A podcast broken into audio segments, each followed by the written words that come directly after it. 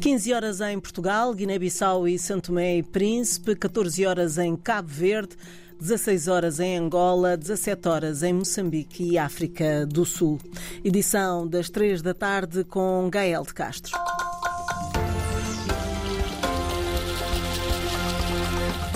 A ilha cabo-verdiana de São Tiago vai ter uma central de armazenamento de energias renováveis.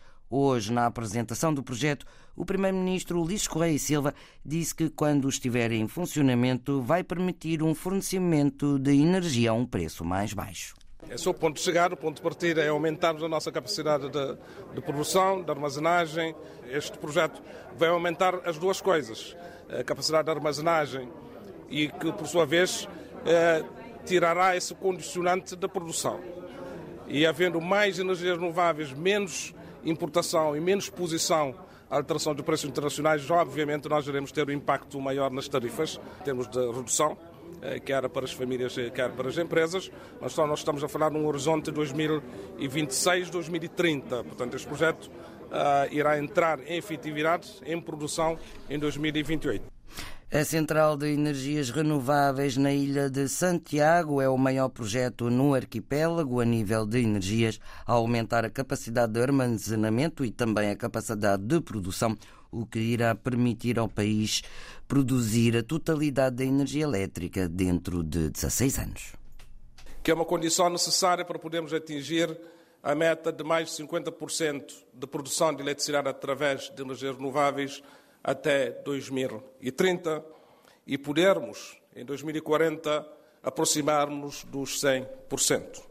A construção da central de armazenamento de energias renováveis terá um custo de 60 milhões de euros e avança no âmbito de um financiamento de 246 milhões de euros da Global Gateway da Comissão Europeia para iniciativas com impacto na transição energética, conectividade, transformação digital e economia azul.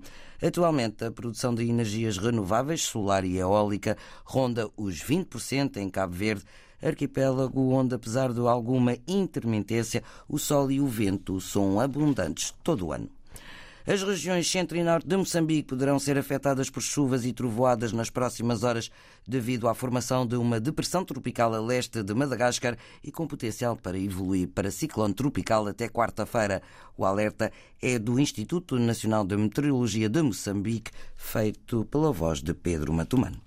Esses sistemas, com a interação com a zona de convergência intertropical, eh, trará muita chuva para o nosso canal, assim como a parte continental. Estamos falando muito mais da região norte, que a chuva poderá ser chuvas fracas, eh, localmente moderadas, a fortes com trovoadas. Quanto ao ciclone tropical Jongo, que também se formou em Madagascar e se desloca a leste do Oceano Índico, o fenómeno continua a ser monitorizado e para já não apresenta perigo para Moçambique. Perante o fenómeno é, é continuarmos a monitorar os sistemas e a informar a população para que fique atenta às informações meteorológicas ou de entidades competentes. Pedro Matumane, técnico do Instituto Nacional de Meteorologia de Moçambique. Começa a faltar produtos alimentares devido à intransitabilidade que se registra entre o distrito de Kisanga e o resto da província de Cabo Delgado, no norte de Moçambique. Em causa está o desabamento de uma ponte e o alagamento da estrada que liga o distrito de Kisanga ao resto da província mais a norte do país, Orfeu de Sá Lisboa. Foi o próprio governador da província de Cabo Delgado que veio anunciar nesta segunda-feira que a situação da falta de comunicação por estrada entre o distrito de Kisanga e o resto da província está já a ter impactos negativos. A população, portanto, de Kisanga já começa a ficar com escassez de, de produtos e isso já é uma grande preocupação. Os nossos colegas funcionários também já estão a ressentir a situação de fome devido à escassez de produtos. Valis Tawabo assegura que as autoridades vão recorrer a meios alternativos para abastecer Kisanga de alimentos. Mas também, naturalmente, aos comerciantes vai ser necessário para que comecem a evacuar os seus produtos a partir daqui de Pemba para Kisanga via, via marítima. Enquanto prevalecer assim o corte dessa comunicação via terrestre. O governador da província de Cabo Delgado falava nesta segunda-feira durante a terceira sessão ordinária do Conselho Executivo Provincial e onde voltou também a reiterar a necessidade do reforço da vigilância contra a presença de terroristas em algumas comunidades.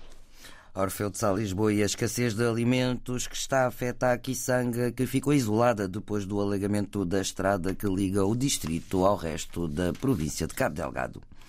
No Senegal, 15 dos 20 candidatos aceitos pelo Tribunal Constitucional para se candidatarem às presidenciais exigem que as eleições se realizem o mais tardar a 2 de, de abril, dia em que termina, Susana Lemos, o mandato do atual chefe de Estado, Macky Sall. O país continua mergulhado na incerteza quanto à data da ida às urnas, inicialmente marcada para o próximo domingo, depois adiada pelo Presidente para 15 de dezembro, adiamento não autorizado pelo Tribunal Constitucional. Agora, estes 15 candidatos presidenciais exigem em comunicado a realização das eleições o mais breve possível e lamentam que, até à data, as autoridades não tenham tomado nenhuma medida no sentido de avançar com o escrutínio. Estão entre eles, por exemplo, o antigo Presidente da Câmara de Dakar, Khalifa Sall, e do opositor ao sistema Bassirou Diomaye Faye. Não o subscreveram o primeiro-ministro Amadou Ba, nem os antigos chefes de governo Idrissa Seck e Mohamed Abdallah Dionne. Entretanto, entre quinta e sexta-feiras foram libertadas várias dezenas de opositores ao regime. A ONG Rado, Encontro Africano para a Defesa dos Direitos Humanos, fala em 664 pessoas. Algumas, diz, estiveram presas mais de dois anos.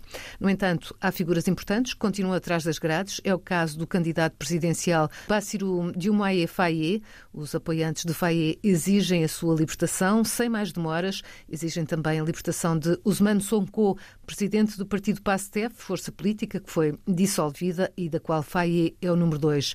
Lembram que todos devem estar sujeitos ao princípio constitucional de igualdade de tratamento. O Tribunal Constitucional aceitou a candidatura de Faye, apesar de este estar detido desde abril do ano passado, mas não aceitou a de Sonko. A justificação poderá estar no facto de Sonko ainda não ter sido julgado, apesar de estar preso desde julho do ano passado. A maioria dos candidatos às presidenciais senegalesas querem a realização da votação até 2 de abril e não no final deste ano. Está assim atualizada a informação numa edição de Gael de Castro.